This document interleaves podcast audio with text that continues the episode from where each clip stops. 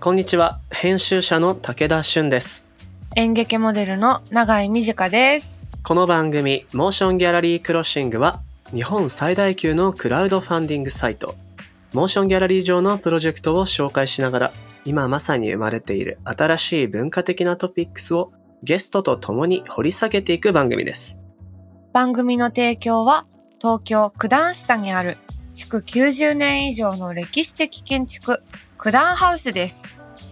はい今週はね先週に引き続きレトロな作風が特徴的なアニメ監督塚原茂義さんをお招きするということで、はいちょっとレトロつながりでねうんうん。お話ししようかなと思ってはい。レトロなものって永井さん好きなものあります僕はね先に言っちゃうとはい。やっぱり学生時代から古本屋さんよく回るのが好きだったからああ、はいはい。なんか古い本も好きだし特にうん九段下からも近いけれども神保町はよく出かけていてはあ。古本屋さんもそんなね高級なまあレア本は買うお金がないのでうんうんこう軒下にある均一本コーナーとかからなんかないかなって探った後にですねうん。へえ。いわゆるこう神保町の純喫茶がいっぱいあるでしょはいはい。そこでコーヒーを飲みながらちびちびそれを読むっていうのがねいや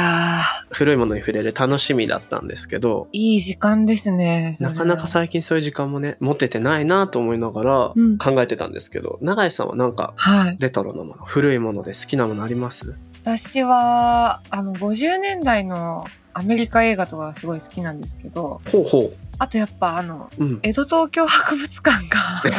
レトロ超えてきた 感じある けど超ちゃってるか。いやいやでもいいね私すごい好きで、あそこ。うんうんなんか大きい橋があるんですけど、中に。はいそこに小学生の時行った時に、うん友達と、義経と弁慶ごっこみたい なの。超盛り上がりました。 怒られない欄干に登ったってこいや、登らずに、でもこうなんか構えて、と うんうん戦うこう圧を出し合うみたいな。永井さんはどっち役私、弁慶 でした。大きいから。そ背高いからね うそう。いやでも江戸東京博物館もね結構行ってみると想像以上に面白かった記憶僕もありますうん、面白いですよね。やっぱり街並みもね東京は古いものもまだまだ残ってるエリアもあるし、はい少しずつお出かけしてもいいかもしれない雰囲気になってきたのでですね。気をつけつつねちょっと街歩きもしてみたいななんていうふうに思いました、この番組のハッシュタグは、シャープ MGC、ROS、SING、ハッシュタグ MG クロッシングです。ご意見、ご感想などお待ちしております。それでは始めていきましょう武田俊と長井美智香がお送りする、モーションギャラリークロッシング。前回に引き続きゲストにはアニメ監督の塚原茂義さんをお招きします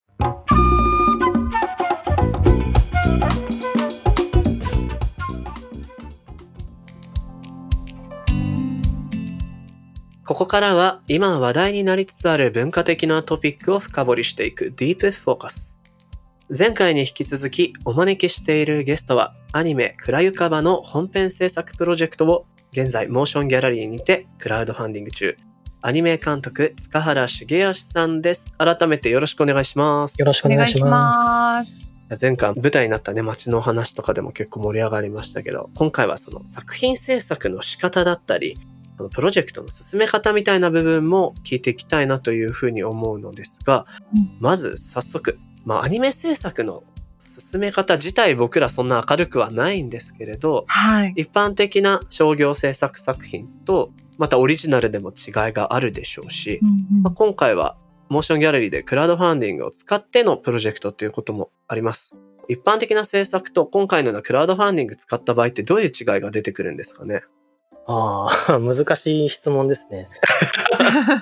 まずそれ以前に、僕はあんまり一般的なアニメの現場にいなかったので、はいはい。 あそっか なんともそっか言えないんですけど、はいじ。ゃあ監督のオリジナル作品のうん制作の進め方自体をまず伺っていいですか、企画からまず入っていくわけですかね。そうですね、企画、まあ、構想から入って、うんうん。自主制作アニメに関して言うならば、うん。なんていうんですかね、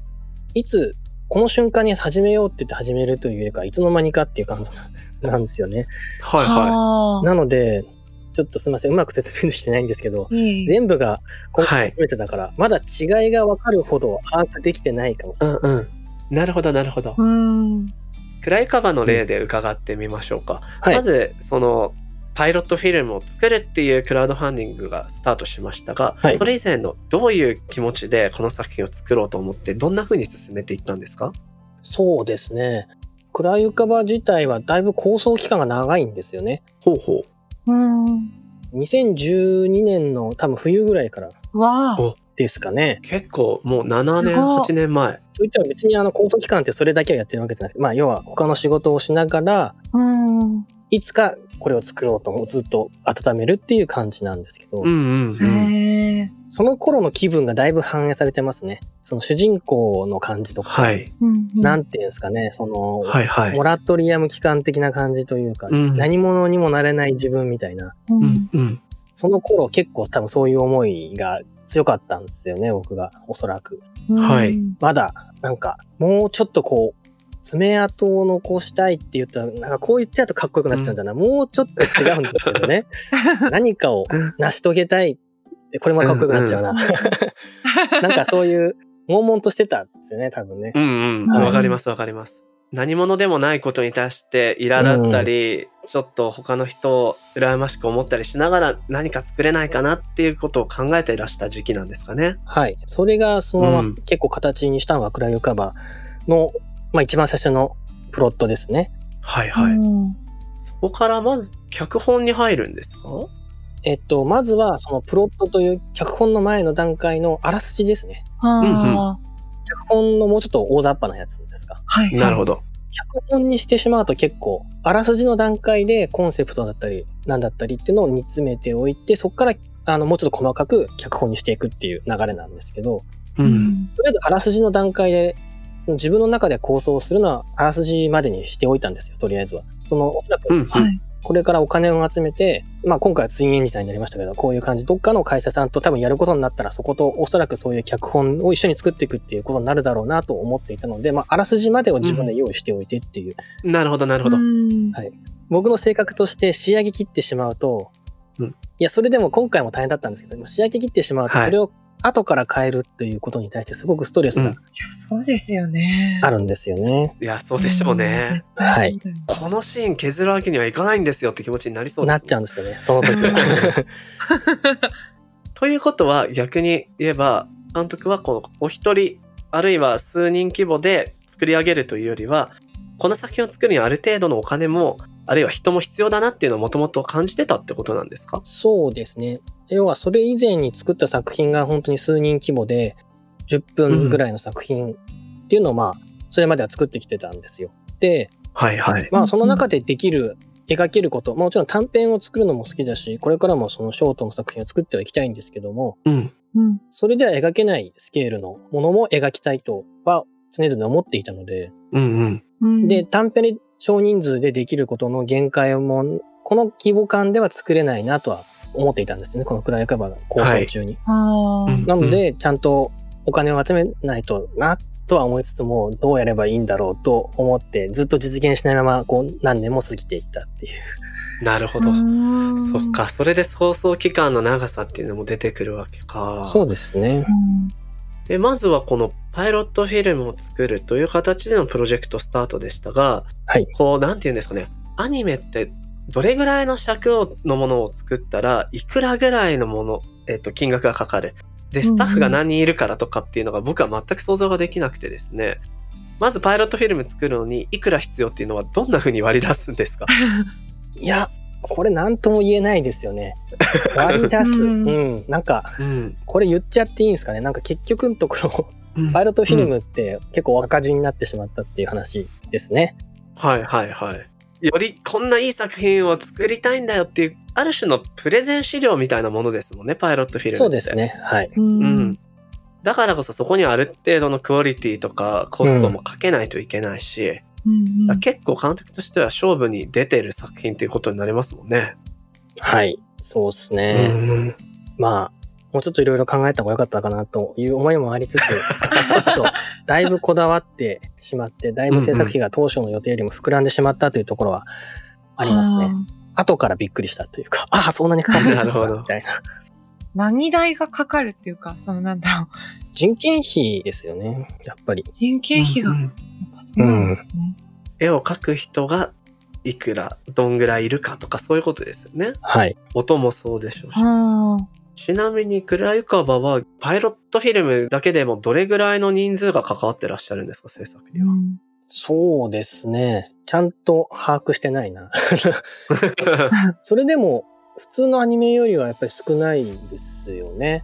作画というのもその原画だけで成り立っているわけではなくて、さらにその原画というのはあの、はい。原画、動画、あと仕上げとかいろいろ、いろんな工程があって、それぞれにいろんな人がいるんですはよいはいはいあーまあ、それでも一般的なものとは少ないにせよ監督のこれまでの作品と比べたら一番こう規模感の多いチームなんじゃないかなというふうにも思うんですがうんうん何でしょうねこのアニメ監督の仕事としては多分こうじゃあ原画マンはこの人にお願いしたいとかそういうオファーも含んでいくと思うんですよ。はいどういう形で今回のチームっていうのは作っていったんですか二通りあるんです。うん二通りというか、ハイブリッドではあるんですけど、はいはい。そもそもが今回あの、はいパイロットフィルムはそのマカリアさんというところにアニメ会社に入って作ったんですよね。うん、なので、もともとマカリアさん側がは持っている人脈と、僕がこの人に頼みたいと思っている人脈のこの合わせ技でっていう感じですね、このチームに関しては。あ。ほうほうほうほううんなるほどなるほどで、僕がおこの人と仕事したいって思っていた、まあ、もうまた2種類あって、それはあの、一つは今まで一緒に作品を作ってきたメンバーですね。ははいはい。短編の時から、あ。はい。要は自主制作時代からの仲間。言ってしまえばもううんうん。ツーカーの仲間たちですね。はい。ううんうん。それにプラスして、ツイッターとか SNS 上でう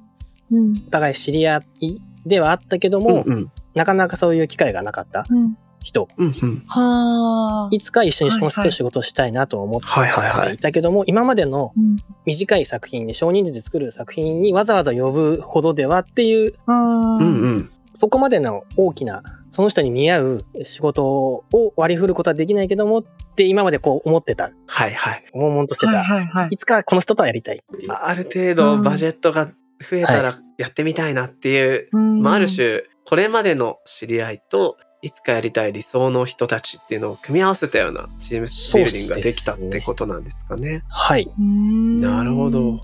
はうい非常にこう僕も編集者として仕事をしていく中でフォトグラファー、イラストレーターさんデザイナーさんライターさんみたいな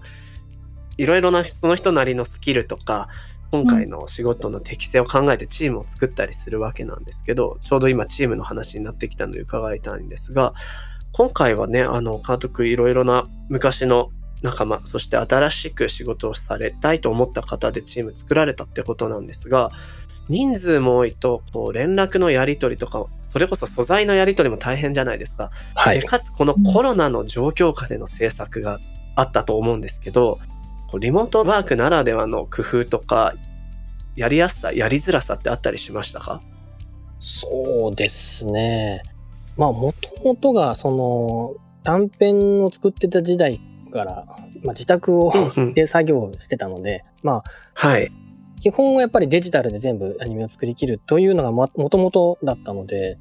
まうんうんうん。あ、あくまでそうですね。その、根本はそんなに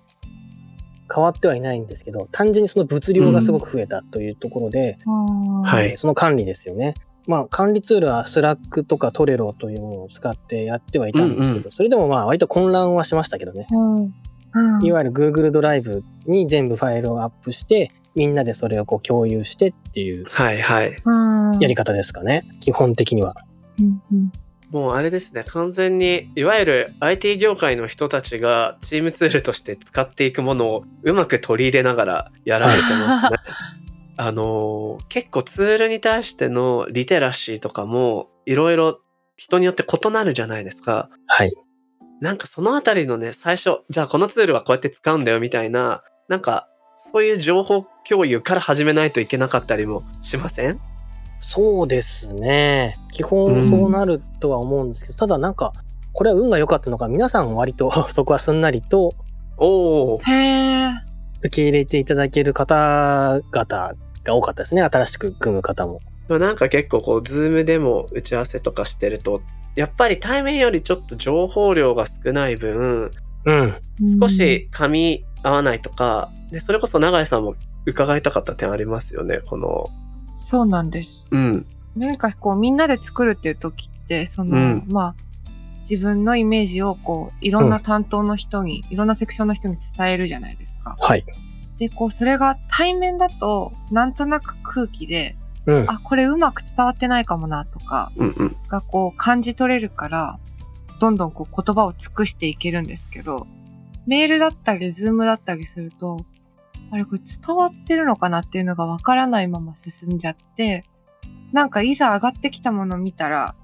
あれ違うんですけど、みたいなことがはいはい。ありえそうね。起きたんですよ、実は。あ、実際 に。で、体験したことがあるそのそう、体験して、うん。うわこういうことがあるんだなと思って塚原監督はその、まあ本当にいろんなセクションの人とこう意見を交わし合い続けながら多うんうん分作品を作ってると思うので、なんかそのボタンかけ違えないように気をつけてることっていうかなんかこうどうしたらそういうこと起きないんですかいや、起きますよね。 あ監督でも起きやまっすかぱ起きるんですね。起きないことは全くないですね。えっと、うんもうそうなったら、どちらかというと、起きた後の対処の方ですね。そっちを頑張るというか、おお、なるほど。あーなるべく、どんな風に、うん、え、力技ですよね。やっ ぱり。あもうとにかく、違いますってやっぱはい。言うこうなんですっていうのを一生懸命 伝えたり、はいはいそれでもダメな時はもう自分で最終的には手を動かして自分で直すなんとかこう、あーなんとかする。うんうんうん最終的になんとかだったりするっていう。やっぱコミュニケーションエラー、かけ違いは起こってしまうものうんと。して、うんうん後処理を頑張るっていうことなんですそうねで。すね。うん特にやっぱりこうアニメーション絵とかそういうものを扱う感覚の世界の話なんで確かに。はい人によっうんて見えてるものってやっぱ違うじゃないですか、うんはい見え。てるもの感じてるものそ,、うんこから出うん力するのは多分違ってくるので、はいまあ、そこはもうあるものとして多分考えてうん後からどうするかっていうはいはいはいうんうんうん。そこも自分もまだしきれてないですねなんかうんいつも本当に力技になってしまうのでもう少しうまくうん難いかないかなっていうのは思ってはいますけど確かにな。しい結よ構なビジュアル表現が一番こうディレクション難しいんじゃないかな個人的な感じでてうん例えば僕のように活字を使ってやる編集者っていう仕事の場合は、はい単純にこうデータに赤で入れてこういう風に直したいですとか、ここもう少しボリューム膨らましてくださいとかコメント入れられるわけですよね。うんで一方で例えば永井さんみたいな演劇の現場これも難しいと思うんですけど、うん演出の人が自分でこう体を動かしながらはいこうはいうい感じなんだよっていうこともできる。うんそうですねでもこうリモートでビジュアル表現の場合ここもっとこういう線なんだよってなかなか言いにくいですよね。言いにくいですねどうやって難しい進めるんですかそういうディレクションはう。んうーん、まあいろいろやり方はあるっちゃあるんですけど、うん。でもまあ、基本的にやっぱ2つに分けますよね。その判断して、ここは直してもらおう、ここは自分でやろうって。はいはい。あーで直してもらおうの場合は、それこそ赤を入れるじゃないですけど、上からはい1はい枚半透明のレイヤーを乗せて、うんうんここはこういう線ですってこう直す、直して渡す。あーはいあるいは、それだけで伝わらないんだったら、もうその場で繋いで話す。こうんこはこう、こんな感じですよ。で、実際カメラの前で、こう、リアルタイムで話しながら。身振り手振りとかすることもありますようね。んうんうんなるほどなるほど。確かに対面のが早いケースともうコメントで済ますケースあるいは最悪引き取って自分で仕上げてうんこんな感じだったんだよっていうふうに見せるケース、いろんなやり方があるんですね。は面白いなんかこのリモートワーク時代におけるなんだろうクリエイティブ現場のそれぞれのあり方っていうのは非常に興味深いなと思っていたところなのでーうんうん大変楽しく個人的には伺いましたがちょっと話の流れも変えましてその作品を はいまあクラウドファンディングの場合は知っていただくこともそうですしうんコレクターの方に支援いただくためのいろいろなプロデュース工夫が必要だと思うんですがちょっと永井さんからも聞いてみますか。はいうんあのーリターンをクラウドファンディングのうんうん見たんですけど、すごい面白いなと思いまして、うん、この自分の名前を劇中に出してもらえるっていう、劇中看板掲載券。はい。うんうん。そんなの、なんか、書いてもらえるのが嬉しいじゃないですか。なんか自分の名前を、その、 うん。プロ登に場するっていうね。こういう書き方になるんだとかも楽しいし、あとこの制作資料閲覧権っていうのも、なんかこう、自分もね、チームの一員になれたみたいで、とても楽しいな。 なるほどうんあと一番やっぱすげえなと思ったのが、監督と行く北区王子ツアー。 これブラタモリかなって感じで。さっきみたいな話ですよね。 だから、あそこにはレールが埋まってるんだよみたいなのをあ、そういう話をしながら歩くんです。ここは川だったんだよい。やー、いいなーいや、すごいいいですよ、これ。うんこうれん。監督の中で特におすすめのリターンっていうのはあるんですかそれですね、北区王子ツアーじゃないですか。 いや、楽しそう。ほぼ趣味みたいなもんなんで。うんうんうんいいよなぁこのリターンっていうのもクラウドファンディングプロジェクトの特徴に合わせていろいろ皆さん工夫されてますけど監督の中ではどういう、なんていうんでしょうね工夫して今回のリターンって用意していったんですかまあ、今の北区王子ツアーが特に、まあ、それが一番おすすめって言ったのは、うんうん多分そこに一番自分の中のコンセプトが現れているんじゃないかとは思っているんですけど、なんていうんですかね、あの、体験にしたいなとは思ってはいるんですよ、基本的には。はあ。はいはい。なんていうのかな。要は架空の世界を作っているわけじゃないですか、アニメで。はいはい。その世界に浸れる感じうんうんを味わえるようなコースにできたらなと思っていろいろ考えておりまして、で、あの、なんかこのコースの名前が変じゃないですか。うんうんなんか、モガモボコースとか分野コースとか、これは要はこ 面白いのですよね面白いこ。のレトロな世界のの職業というか、人々、うんうんうん。要はこう、暗い浮かばの作中で、こう街を歩いてる人々ですよね。うん街のうん市政の人たちに,、うんはいにあなたもなりませんかみたいなノリなんです。なるほどいわゆはある。モブキャラの一人としてあなたがいうん、いるみたいなイメージですねそうですね。いいですね。なんか。なんかそういう意味で考えてまして、なので、うんうん基本はなんかそういう方向のつもりですね。まあ、さっきの新作資料閲覧権っていうのもまあ、うーん。うん、まあそれとは少し違うのかもしれないですけど、身内感があるというか、仲間、うんうんうんうん。一緒に世界を構成する仲間って言ったらいいのかな。うんううんん。確かに面あ白のい。ただ作品を見てるだけじゃわからない裏側を知っているとうんそれこそねその世界の片側自分も属してるかのように知らない人にも話せますよね。ああそこってこういう設定なんだよ知らないでしょっていう ちょっとね内側の一人になれたような気分になれそうですね。うんうん。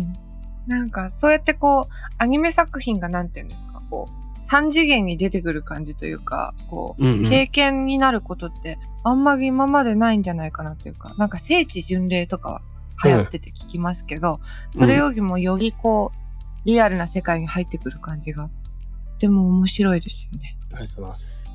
出てくるというよりかは、どちらかというと入るっていうイメージなんですよね。ああ、そうか、うんうんうんこっちが入ってくるんですね。うんうん異世界の入り口になりうるリターンを様々にご用意されたっていうことなんですね。はい。うんうん、いやすごく興味深い。はい。うんうん、面白い。多分、まあ今本当にパッと思いついたことではあるんですけど、多分、はいそうですね。さっき話したその、レールが埋まってる云々の話と、多分近いと思うんですよ、ここって。うんうんうんはい実際この北区王獣を舞台にした作品、舞台にしてというかモチーフにした作品ではあるんですけども、うん別にそのままの風景が出てくるわけではなくて、うんうんはいあくまでモチーフにしているんですよね。あの、はいうんうんはいそれって要は、じゃあ実際に北区王子を歩いて、もしかしたらここ、この坂道は暗いカバの世界だとこういう風景になってるかもしれないって、その実際の風景を見て想像する。うんはいはいそれって要はさっき言ったあの、昔はここに路面電車が走っていたんだっていうのを想像するのと同じですよね。実際の街を見て別の世界を想像するうんうんうんっていう、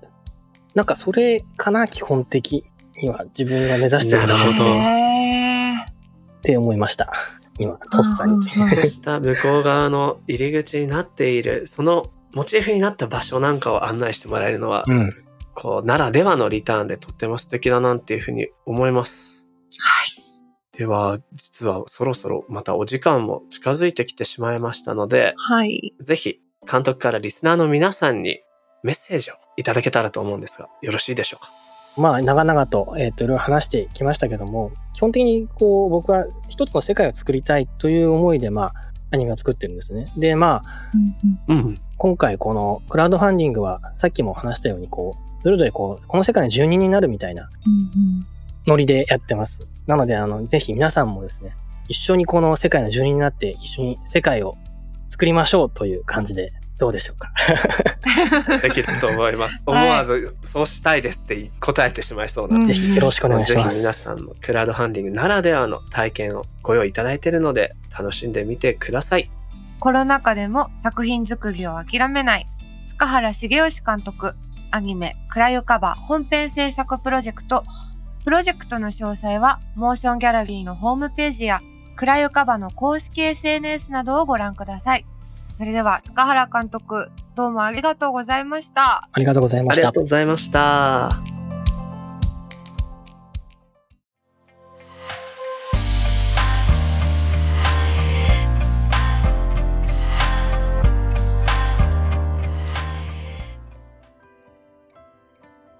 さて、ここからはモーションギャラリーで現在挑戦中のプロジェクトの中から特に注目してほしいものを紹介するホットプロジェクト。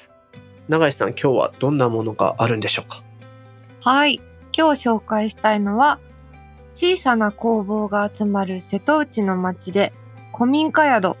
温度いろり場ハウスに未来につながる交流スペースを作りたいです。ほうほう、どんなんなんでしょはい。この温度いろり場ハウスはですね、瀬戸内海を望む広島県温度の町にあるう。うん。築100年近い古民家を改装した古民家宿です。ほほ。旅館業をこの3月に取得したものの、新型コロナウイルスの影響で即休業状態になってしまったそうでですね。うわーはい。でも、交流スペースなどを充実させて、秋のグランドオープンを目指して立ち上がったプロジェクトなんです。やっぱなんか僕、ブックストアエイドってプロジェクトもやって分かったの、なんていうのかな、この年度末っていうのもあって、んこの3月4月に何か新しく始めた人って想像以上に多いみたいでそう。今回のこの温度いろリバーハウスさんも旅館業取得が3月ねえ。プロジェクトページを見ると昨年にこの築100年近い古民家をですねはい。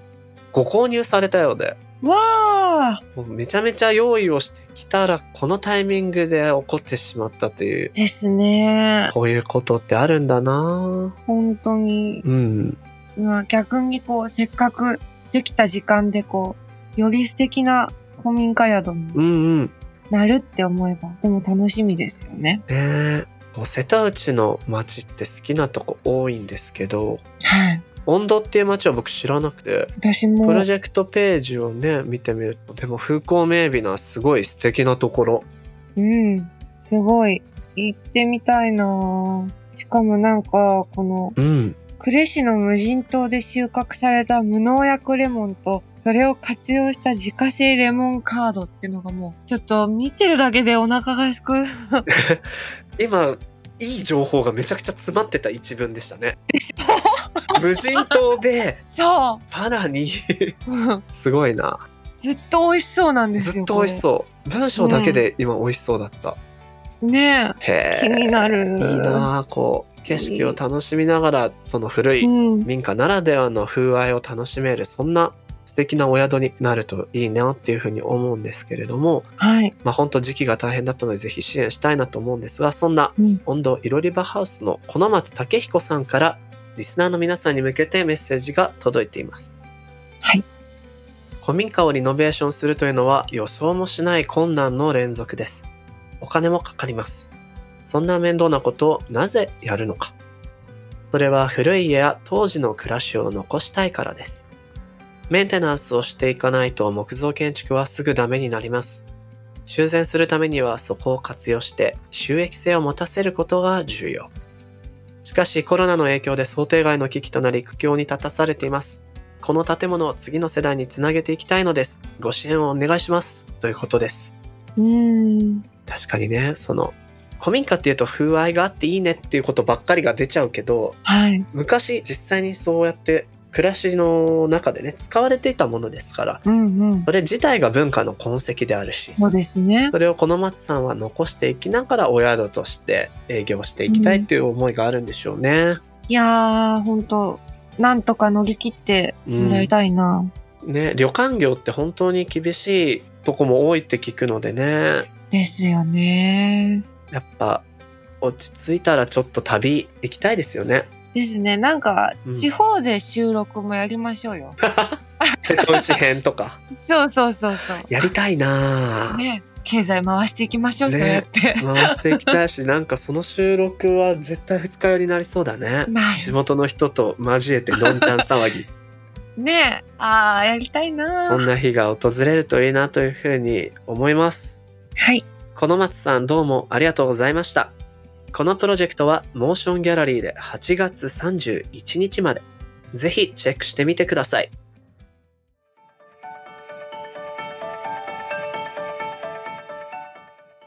モーションギャラリークロッシングエンディングのお時間となりました。結構印象的な話多かったですけど、多永井さかっんたです気にね。なったとこありますかなんか、その、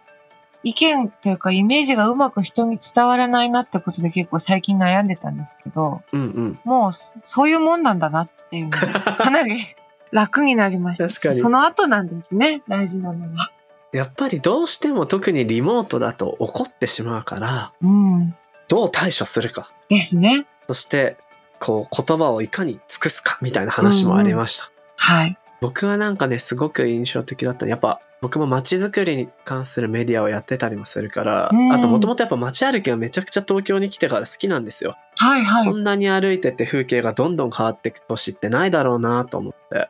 かに。うん、うんあの今回リターンにあった監督と行く王子ツアーの話聞いてたら、いやー、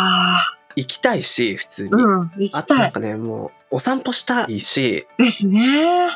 地元の自分が知らないうんうん。町の地域の人が暮らしの中で使っている喫茶店とか飲み屋さんとか、はいそうはいうい。とこにね、行きたいな、超思っちゃいました。行きたい。ちょっと勇気いるんですよね、最初入るの。そあれがいいですよね。う。そう、あれが いいの。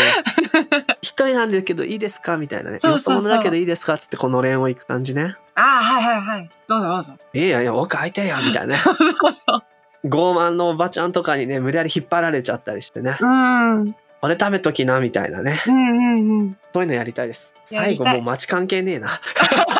もうやりたいこと飲みに行がきてえなっていう話ね。 ですね。まあそれもおいおいやっていきましょこの番組のハッシュタグは、シャープ MGC、ROS、SING、ハッシュタグ MG クロッシングです。ご意見ご感想お待ちしております。う。お待ちしてます。さて、次回はですね、新しいゲストの方をお迎えしまして、そうですね。なんと29年ぶりに現代版として蘇った名作ドラマ、東京ラブストーリーなどのプロデュースをされている、フジテレビの清水和幸さんをお迎えしてお話を伺っていこうと思います。これも各所でいろいろな話題を呼んでいるリメイク作品なのでね、なんかこう見はい比べたりしながらいろんなお話、ライフスタイルの話、うん聞いていきたいなというふうに思っています。モーションギャラリー、そして九段ハウスの提供でお届けしてきたモーションギャラリークロッシング。お相手は武田俊と。長い短でした。また次回お会いしましょう。バイバイ。バイバーイ